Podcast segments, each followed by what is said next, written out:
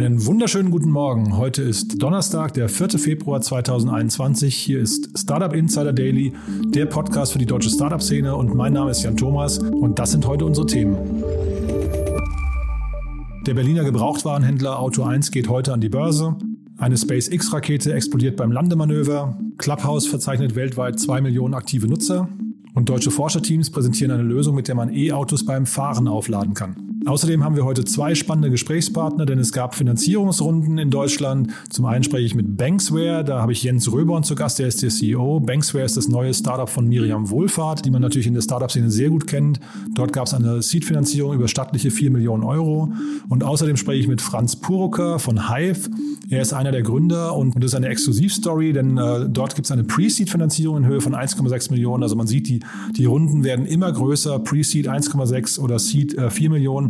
Das waren früher also irgendwie Seed- und Series A-Runden. Und bei Hive investiert haben jetzt unter anderem Picus Capital, außerdem die Gründer von Flixbus und Forto und auch Roman Kirsch, den man ja als Lesara-Gründer kennt. Und von daher zwei sehr spannende Interviews. Wie gesagt, eins davon eine Exklusivstory heute Morgen.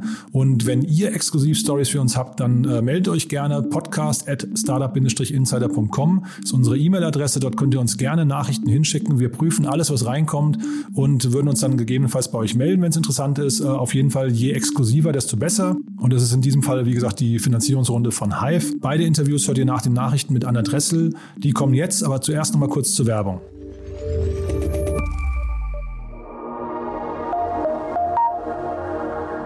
Diese Folge wird präsentiert von Safdesk, der smarten Buchhaltungssoftware. Safdesk steht für automatische Belegerfassung, intuitive und schnelle Angebots- und Rechnungserstellung, automatische Umsatzsteuervoranmeldung und Einnahmenüberschussrechnung. Außerdem bietet Safdesk integriertes Online-Banking, Schnittstellen zu Steuerberater und Finanzamt, übersichtliche Kundenverwaltung, Echtzeit-Steuerschätzer, sichere Datenverbindung und das alles made in Germany. Jetzt 100% Rabatt auf die ersten sechs Monate sichern auf cefdesk.de slash startupinsider.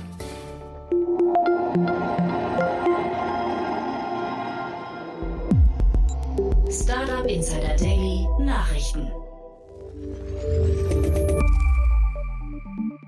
Börsenstart für Auto 1. Am heutigen Donnerstag feiert der Online-Gebrauchtwagenhändler Auto 1 sein Börsendebüt. Das Berliner Unternehmen wurde im Jahr 2012 von Christian Bertermann und Hakan Kurtsch gegründet und gilt als Europas führender Online-Verkäufer für Gebrauchtwagen.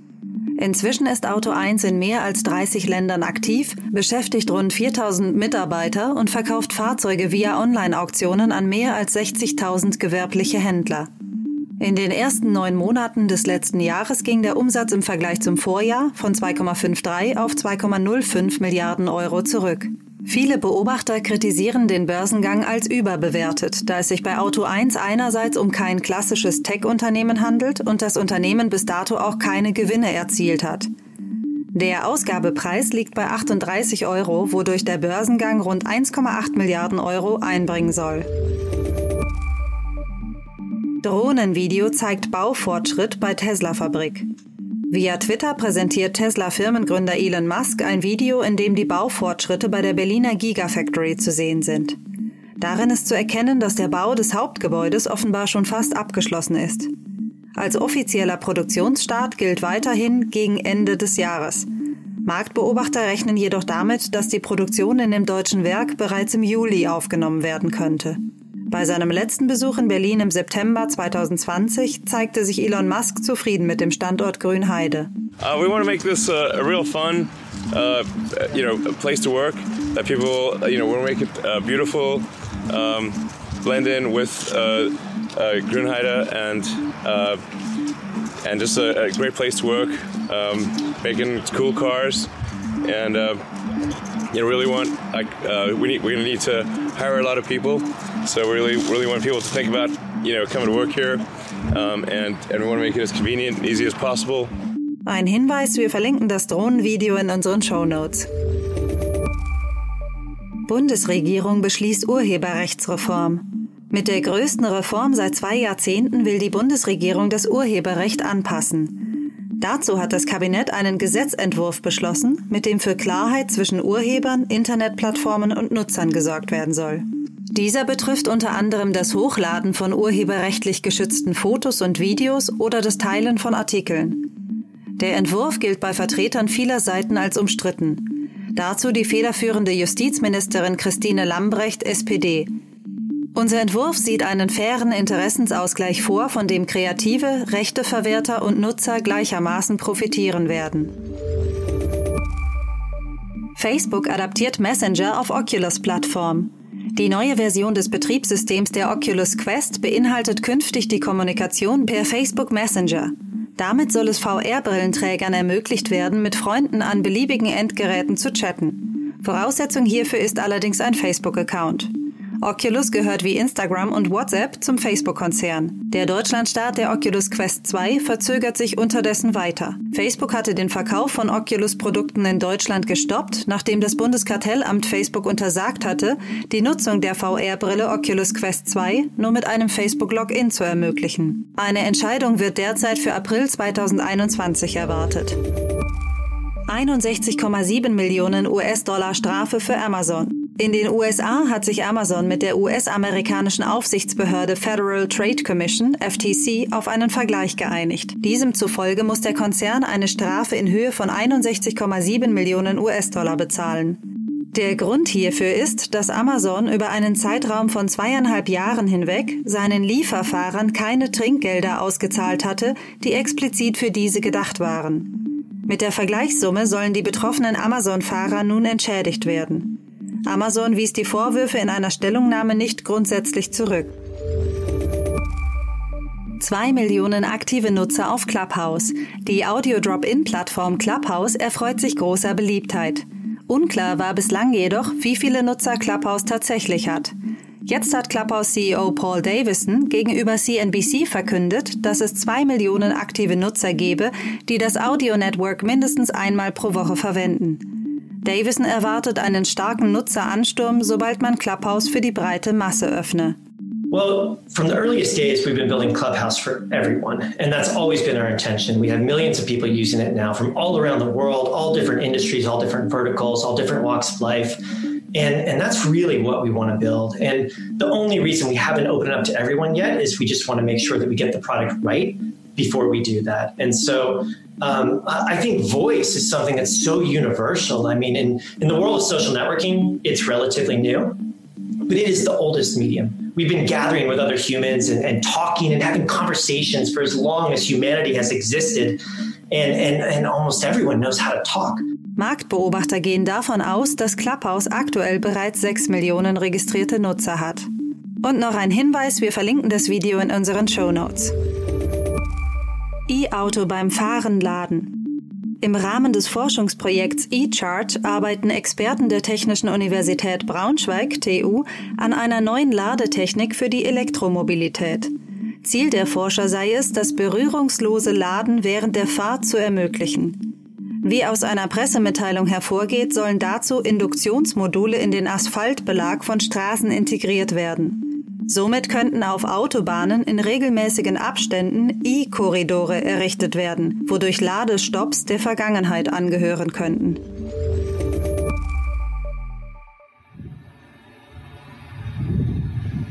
Ten, nine, eight, seven, six, five, four, three, two, one.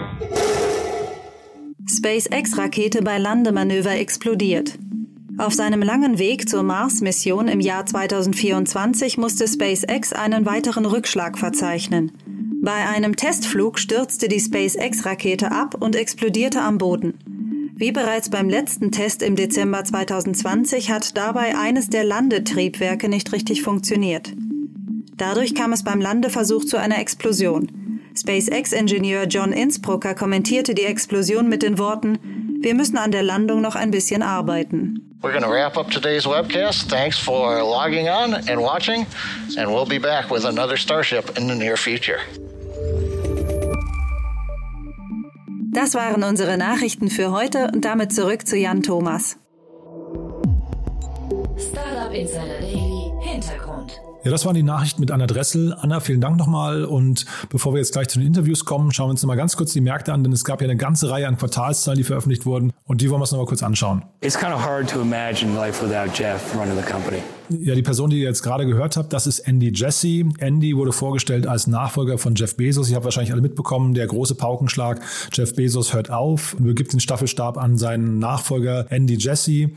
Der wiederum gilt als Erfinder des Cloud-Geschäfts bzw. AWS und ist wirklich ein langjähriger Weggefährte von Jeff Bezos. Ja, Amazon hat auch seine Zahlen für das letzte Quartal 2020 vorgelegt und wie erwartet waren die natürlich hervorragend. Der Umsatz konnte im Vergleich zum Vorjahresquartal um 44 Prozent gesteigert werden auf insgesamt 125 20,56 Milliarden US-Dollar.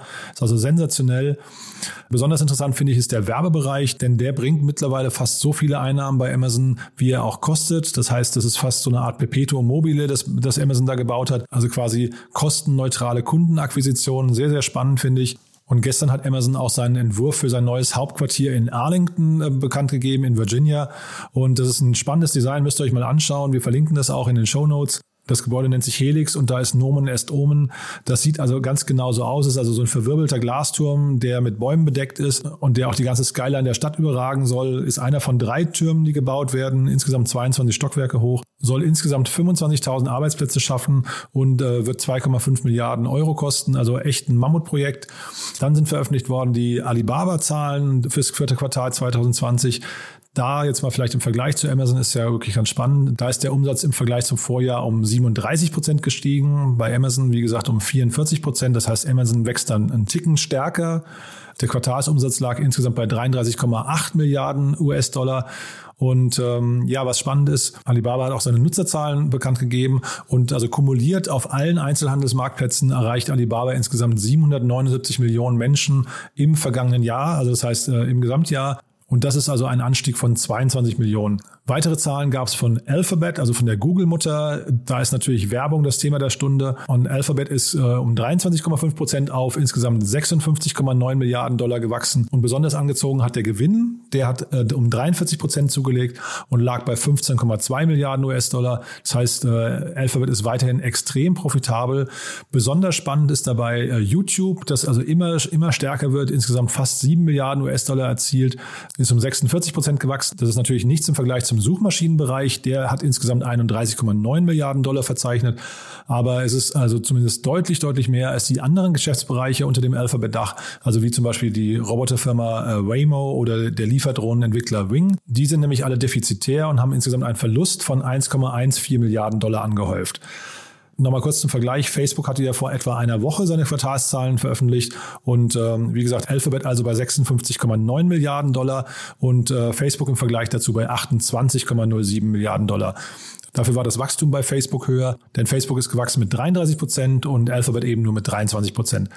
Dann gab es Zahlen von Spotify, da wurden die Erwartungen der Analysten übertroffen. Insgesamt hat Spotify 155 Millionen zahlende Abonnenten, also Premium-Kunden, im letzten Quartal verbucht. Aktive Nutzer hat das Unternehmen insgesamt 345 Millionen Kunden und äh, man hat insgesamt 60 Millionen Songs auf der Plattform und ungefähr 2 Millionen Podcasts. Ja, und auch der Umsatz kann sich sehen lassen. Insgesamt waren das im letzten Quartal 2,17 Milliarden äh, Euro in dem Fall, nicht Dollar, denn es ist ja ein europäisches Unternehmen.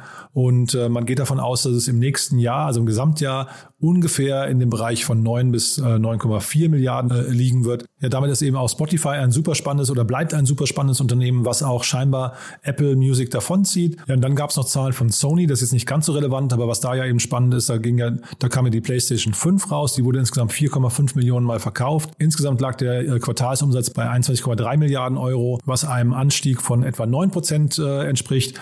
Also das war auch ganz spannend. Und Vodafone hat noch Zahlen rausgegeben, das ist jetzt wirklich gar nicht so wichtig, aber interessant da, dass Vodafone eben darunter leidet, dass die ganzen Kunden nicht mehr reisen. Deswegen ist der ganze Bereich mit den Roaming-Gebühren ja relativ schwierig gewesen. Deswegen war der Umsatz insgesamt rückläufig. 4,7 Prozent ist er zurückgegangen auf insgesamt 11,2 Milliarden Euro.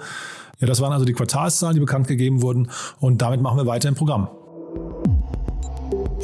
Insider Daily Interview. Ja, wie bereits angekündigt, haben wir heute zwei Interviewgäste und in beiden Fällen geht es um Finanzierungsrunden. Spannende Runden, muss ich sagen. Die haben beide unser Interesse geweckt und zwar aus unterschiedlichen Gründen. Darüber sprechen wir gleich und wir legen los mit Franz Puruka vom Startup Hive. Herzlich willkommen bei unserem Podcast. Hallo Franz. Danke dir, Jan. Freue mich hier zu sein. Du, ich äh, habe von euch eine Pressemeldung bekommen, die hat meine Aufmerksamkeit, äh, muss ich sagen, erregt, weil da einige Dinge drin standen, die mich gewundert haben. Bevor wir da genauer einsteigen, kannst du vielleicht erstmal kurz erklären, wer ihr seid, was ihr macht. Sehr, sehr gerne.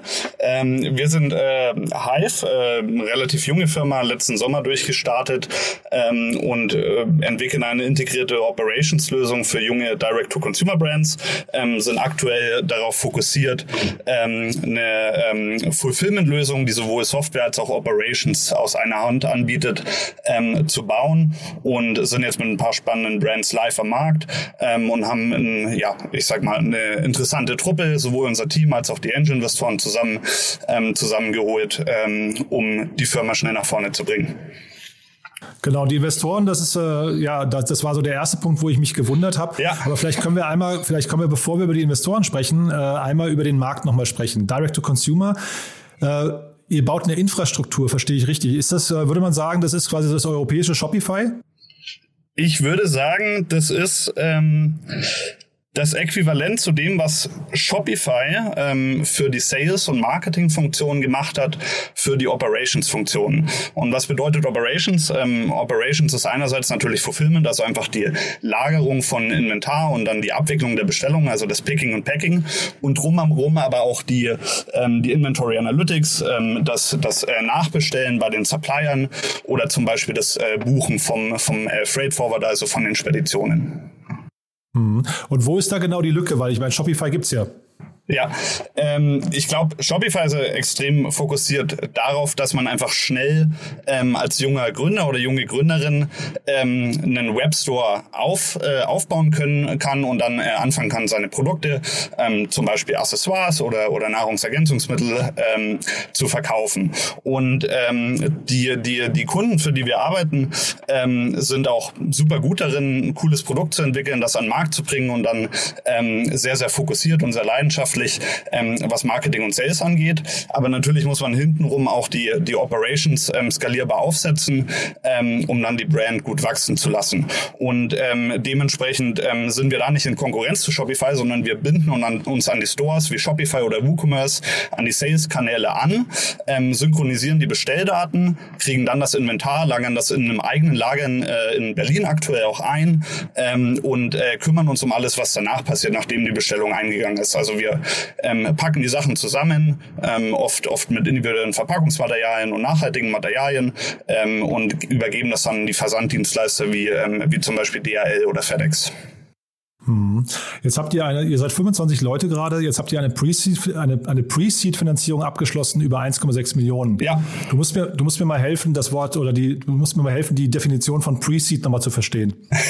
ja, sehr, sehr gerne. Also der erste, äh, der erste Investor ähm, kam schon letztes Jahr ähm, an Bord. Das ist äh, Picos Capital, ähm, die ähm, im, im Pre-Seed-Bereich mittlerweile ganz gut aufgestellt sind. Ähm, das ist Alexander Samwer, ne? Ganz genau. Also dahinter ähm, steht ein starkes Team, hat auch in Personio, Billy etc. investiert und äh, investiert das Kapital von, von Alexander. Ähm, und das war quasi der erste Startschuss. Und jetzt haben wir aber ähm, Ende letzten Jahres und nochmal kürzlich zwei, drei äh, Angels dazugeholt, ähm, um äh, ja, unsere Vision weiterzuentwickeln, haben dann ein paar coole Leute sowohl aus der, ähm, aus der Logistikbranche als auch aus der E-Commerce-Branche, ähm, äh, unter, unter anderem die, die Gründer von Forto, den Michael Wachs, die Flixbus-Gründer und ein paar Direct-to-Consumer-Investoren wie Roman Kirsch und Sebastian Merkhofer an, an Bord geholt. Ähm, das ja, sind für uns natürlich starke, äh, starke strategische Partner ähm, und dementsprechend ist das jetzt für uns die Angel-Runde abgeschlossen ähm, und die Phase, die Phase der Seed-Runde beginnt quasi dann danach. Wie kommt man in der Pre-Seed-Finanzierung an solche Leute? Ich glaube, das liegt ähm, primär daran, dass wir erstens etwas ähm, lösen, was gerade für sehr, sehr viele Leute relevant ist. Also es gibt wirklich in den letzten ein, zwei Jahren eine ganze, eine ganze Welle an neuen D2C-Brands, ähm, wie zum Beispiel Way oder ähm, Everdrop oder Gitti, machen äh, oft nachhaltige Kosmetika oder, oder Materialien für den Haushalt, ähm, die mit ihren Operations-Lösungen unzufrieden sind. Und wir sind jetzt die Ersten im Markt, die das wirklich holistisch angehen. Also wir bauen wirklich Software mit einem Warehouse-Management-System und Operations Operations aus einer Hand, ähm, was eine bessere Qualität ermöglicht und uns dementsprechend gute Traction ermöglicht. Wir haben eine Warteliste an Kunden ähm, ähm, und ja, investieren da relativ, ich sag mal, wenig in Marketing und Sales. Und zweitens, neben dem, dass wir eine holistische Lösung bauen, haben wir, glaube ich, echt einfach coole Leute ähm, zusammengeholt. Also wir haben ein paar ehemalige Google und, und äh, ETH Zürich Engineers für die Software. Ähm, wir haben ehemalige ähm, Zalando ähm, und, und Uber Manager für die Operations, um da wirklich die Prozesse sauber durchzudenken.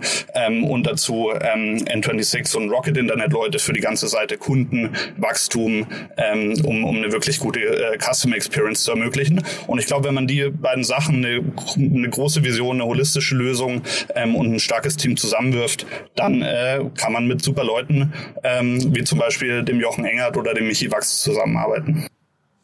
Super. Klingt spannend. Wo seid ihr in zwei Jahren? Was würdest du sagen? Ich denke, in zwei Jahren ähm, ermöglichen wir es einer großen, äh, ja, ich sag mal, einer, einer großen neuen Generation von D2C-Brands, ihre Operations wirklich auf Autopilot laufen zu lassen ähm, und äh, quasi das Äquivalent, was Shopify für Marketing und Sales gemacht hat, für die Operations darzustellen. Das heißt, man muss uns nur noch einmal Inventar schicken.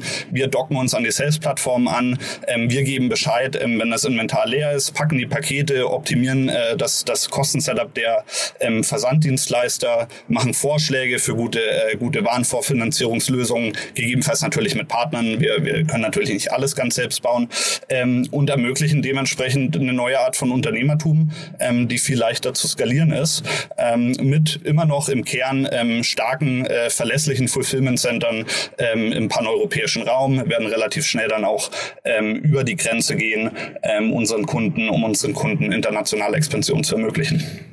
Klingt super. Franz, äh, tolle Mission. Äh, herzlichen Glückwunsch nochmal zur Runde und weiterhin viel Erfolg. Herzlichen Dank, Jan. Äh, danke für deine Zeit und hoffe, man sieht sich bald mal wieder abseits eines Podcasts. Wunderbar. Danke dir. Ne? Bis bald. Ciao. Danke dir. Ciao. Ja, das war Franz Puruka von Hive und wir machen direkt weiter mit Jens Röbern von Banksware. Und hier möchte ich euch kurz vorab um Entschuldigung bitten. Die Tonqualität ist leider nicht ganz ideal. Jens ist manchmal ein bisschen schwer zu verstehen, aber ich glaube, es wird klar, was er zu erzählen hat. Und es ist wie gesagt eine spannende Geschichte. Er ist der Co-Founder von Miriam Wohlfahrt, die ihr wahrscheinlich alle kennt. Sie ist ja quasi einer der Superstars in Deutschland. Und damit rein ins Interview mit Jens Röbern von Banksware. Ja, bei uns ist heute Jens Röhrborn von Banksware. Äh, ihr habt gerade Finanzierungs äh, eine Finanzierungsrunde abgeschlossen. Jens, erstmal herzlich willkommen und herzlichen Glückwunsch dazu. Ja, vielen Dank. Ja, danke für die Einladung. In der Tat, das ist natürlich ein großer Meilenstein für uns. Und wir freuen uns da auch so prominente Investoren gleich in der Seedrunde mit einem recht ordentlichen Batzen an 4 Millionen gewonnen zu haben. Genau, erzähl doch mal, welche Investoren sind das und warum habt ihr euch genau für die entschieden? Wir haben relativ früh mit dem, äh, mit der Ansprache von Investoren begonnen, aber haben, wollten uns eigentlich, äh, sagen wir mal, auf, auf Mehrwertinvestoren beschränken, wollten Investoren die Fintech kennen, die Lending kennen, internationalen Reach haben, ähm, eben die, die man auch am Ende des Tages strategisch um Rat fragen kann, äh, Investoren, die man als Sparing-Partner, die einen Gewinn bringen, weiterbringen. Ja. Und äh, wir haben mit Force Over Mass einen Fonds gewonnen, der vor allem dieses Thema SME Lending, äh, Embedded Financial Services sehr kennt, äh, der äh, uns im ersten äh, Call, im Pitch auch gleich äh, so richtig rangenommen hat, ähm, uns mal aufgezeigt hat, äh, auch verschiedene Themen aufgezeigt hat, die wir gar nicht so gedacht hatten bisher. Das ist genau der Investor, den wir haben wollten. Ähm, eben nicht der, der sagt, hier, ich gebe euch Geld und äh, meldet euch mal in zwei, drei Jahren wieder, äh, wo ihr da steht, sondern wirklich die, die sich aktiv auch mit einbringen. Äh, VR Ventures, ähm, der von Redstone gemanagt äh, Corporate VC der Volksbank, äh, Volksbanken, primär der Volksbank Berlin, ähm, kennen wir aus verschiedenen, nicht aus der Vergangenheit, aus verschiedenen Fintech-Investments, die ich auch als Anwalt begleitet habe. Ähm, und ähm, muss sagen, also wir haben natürlich von den Volksbanken zusätzlich noch eine 100 Millionen ähm, äh, Kreditlinie bekommen, die wir für die Volksbank am Ende des Tages an Krediten ausreichen können. Daher war das natürlich ein sehr naheliegender äh, Kandidat auch, auch für die Finanzierungsrunde. Mhm. Und mit dabei ist, glaube ich, noch der Heite Gründerfonds, ne? IT Gründerfonds, ja, war, war also somit als erstes äh, haben die sich committed, äh, sind dann eigentlich so vom Lead über die Zeit äh, so ein bisschen nach hinten gerutscht, ähm, äh, aber äh, muss ich sagen, haben sich da sehr äh, kooperativ und offen gezeigt äh, anders als viele deutsche VCs, mit denen wir äh, über die Zeit gesprochen haben. Da, da war das eher eine schwierigere äh, Geburt, äh, eigentlich zu erklären, was wir machen. Das wurde nicht sofort verstanden. Das war, das war, da war sehr viel Zurückhaltung, sehr viel Missverständnis. Ähm, und da wundert es mich nicht, wenn dann halt bei ähm, äh, solchen Themen dann die Anglo-Amerikaner das Rennen machen. Mhm.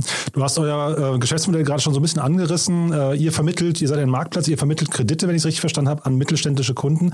Warum ist dieses Modell überhaupt äh, so, ja, so attraktiv? Äh, das erinnert so ein bisschen an Lendico und ich glaube, Lendico hat ja jetzt nicht so den besten Weg, äh, ist nicht so den besten Weg gegangen. Was macht ihr denn genau anders? Wir gehen über Multiplikatoren wie Plattformen. Also wir gehen äh, quasi jetzt an eine Plattform wie eine, als Beispiel eine Zalando oder eine Amazon, die in ihrem eigenen Namen an ihre eigenen Händler äh, Kredite anbieten. Wir bringen äh, die dahinterstehende Technologie und ähm, den äh, dahinterstehenden Kreditgeber. Äh, das kann Bank sein, das kann Fonds sein, äh, ganz egal.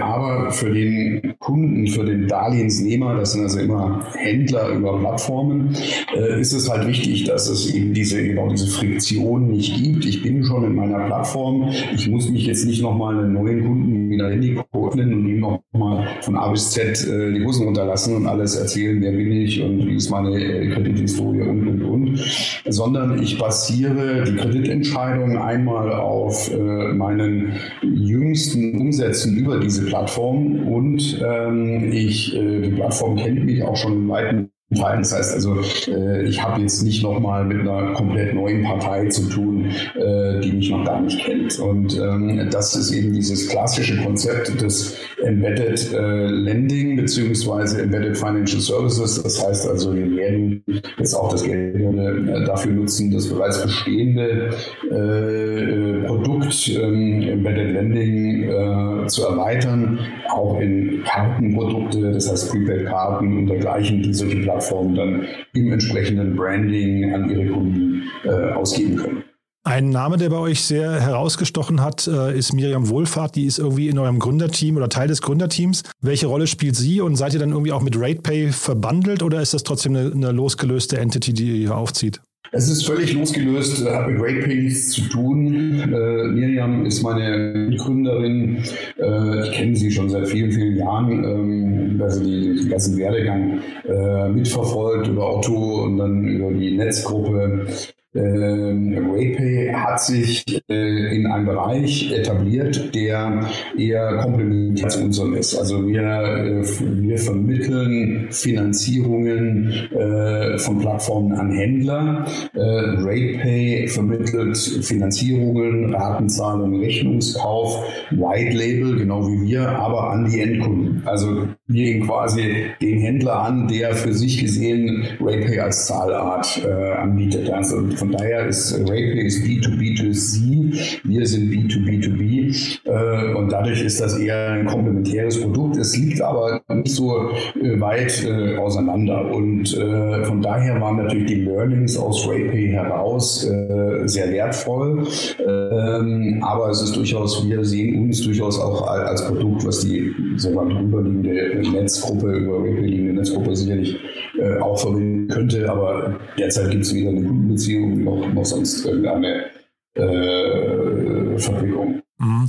Und vier Millionen habt ihr jetzt eingesammelt, das finde ich für eine Seed-Runde relativ viel, wobei natürlich momentan auch die äh, sagen wir, Gesamtinvestmenthöhen irgendwie nach oben gehen. Aber äh, was sehen denn die Investoren in euch und vor allem, was würdest du sagen, wo ihr vielleicht so in zwei Jahren steht? Ist in der Tat für eine Seed-Runde sehr viel. Man muss aber auch sagen, wir haben ein fertiges Produkt, äh, sind seit Dezember live. Wir haben seit Dezember äh, Kundenumsatz ähm, und äh, haben auch ein Team. wir sind alle nicht frisch aus der Uni. Äh, wir kennen alle also, also meine ich zumindest überhaupt so ein bisschen Ahnung von dem, was wir da tun. Äh, und das natürlich alles eingepreist. Ähm, wenn ich jetzt, wir, wir sehen das so, dass wir uns hier in einem Segment bewegen, was ähm, sehr schnell wächst, äh, wo sehr viel Nachfrage ist und wo wir unsere derzeitige Alleinstellung ähm, sehr schnell ausbauen wollen. Deswegen wollten wir von Anfang an einen höheren Betrag äh, einsammeln und äh, das ist uns auch gelungen. Wir wollen jetzt nicht äh, also Seed ist vielleicht insofern auch ein bisschen irreführend, äh, weil wie gesagt, wir sind halt schon am Markt und wir ähm, wollen jetzt nicht gleich in drei Monaten ein MVP machen und dann nochmal racen, sondern wir wollten uns einfach jetzt auch eine gewisse Runway erkaufen, einen relativ großen Wachstumssprung vor der nächsten Runde zu zeigen. also wo sehen wir uns in zwei Jahren?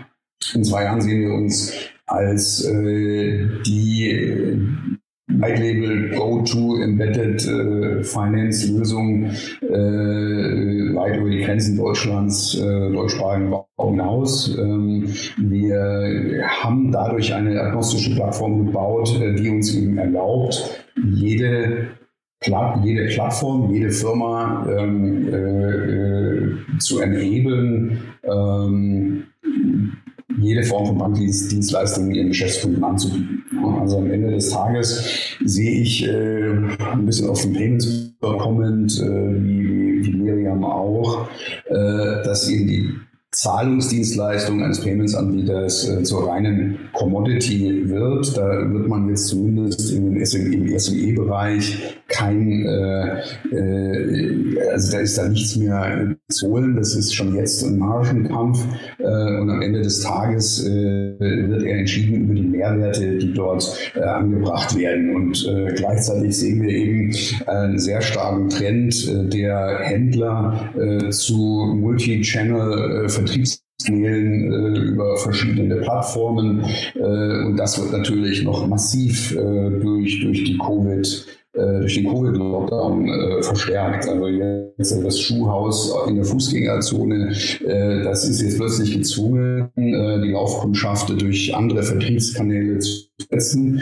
Und äh, sieht dann eben plötzlich, aha, äh, ich kann bei Zalando, bei Amazon, bei Otto, bei allen möglichen meine Schuhe auch verkaufen. Äh, und ähm, die Plattformen beginnen jetzt natürlich, äh, also in, innerhalb dieser Plattformen wie Zalando und dergleichen beginnt ein Wettbewerb um den Kunden. Und dieser Wettbewerb wird unseres Erachtens durch die Mehrwertdienste, die diese Plattformen dann äh, bieten, entschieden. Und äh, da sind wir der Auffassung, dass die Finanzmehrwertdienste als Finanzdienstleistungen die äh, kriegsentscheidenden sind, insbesondere die Kreditvergabe, denn der Kunde braucht Geld, um äh, in Wachstum zu investieren. Äh, und genau da sehen wir uns als die Standardlösung, die sich in den nächsten zwei Jahren dort für solche Plattformen etablieren wird. Klingt toll, Jens. Fantastisch. Glückwunsch nochmal zu der Runde und ja, weiterhin viel Erfolg. Ja, danke dir.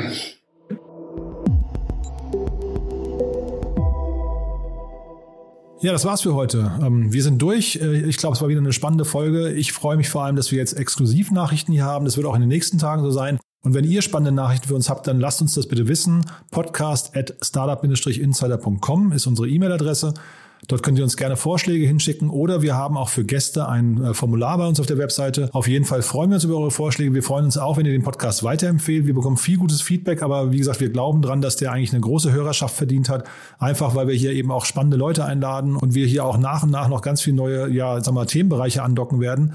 Also freut euch mal über die Entwicklung der nächsten Wochen. Äh, vielleicht noch kurz in eigener Sache. Wir haben ja auch einen täglichen Newsletter, den kann ich euch ans Herz legen. Der bringt morgens um 8 Uhr quasi nochmal die Zusammenfassung des Vortages. Ist ein bisschen anders gestrickt als der Podcast, deswegen man kann also ruhig beides konsumieren. Der Newsletter liest sich so, ich würde mal sagen, in fünf, sechs, sieben Minuten durch und dann hat man auf jeden Fall sichergestellt, dass man nichts vom Vortag verpasst hat. Ja, und dann vielleicht noch der Hinweis, man kann sowohl im Podcast als auch im Newsletter Werbung schalten. Wenn euch das interessiert, findet ihr auf der Webseite von uns unsere Mediadaten. Könnt ihr euch gerne runterladen. Wir freuen uns auf jeden Fall, wenn ihr uns unterstützt. Und ich glaube, es ist ein gutes Umfeld, sowohl im Podcast als auch im Newsletter, um die sehr spannende Zielgruppe der jungen Startups und Gründer und Investoren in Deutschland zu erreichen. Von daher, wir freuen uns auf eure Anfragen. Und in diesem Sinne sage ich euch einen schönen Tag und bis morgen. Ciao.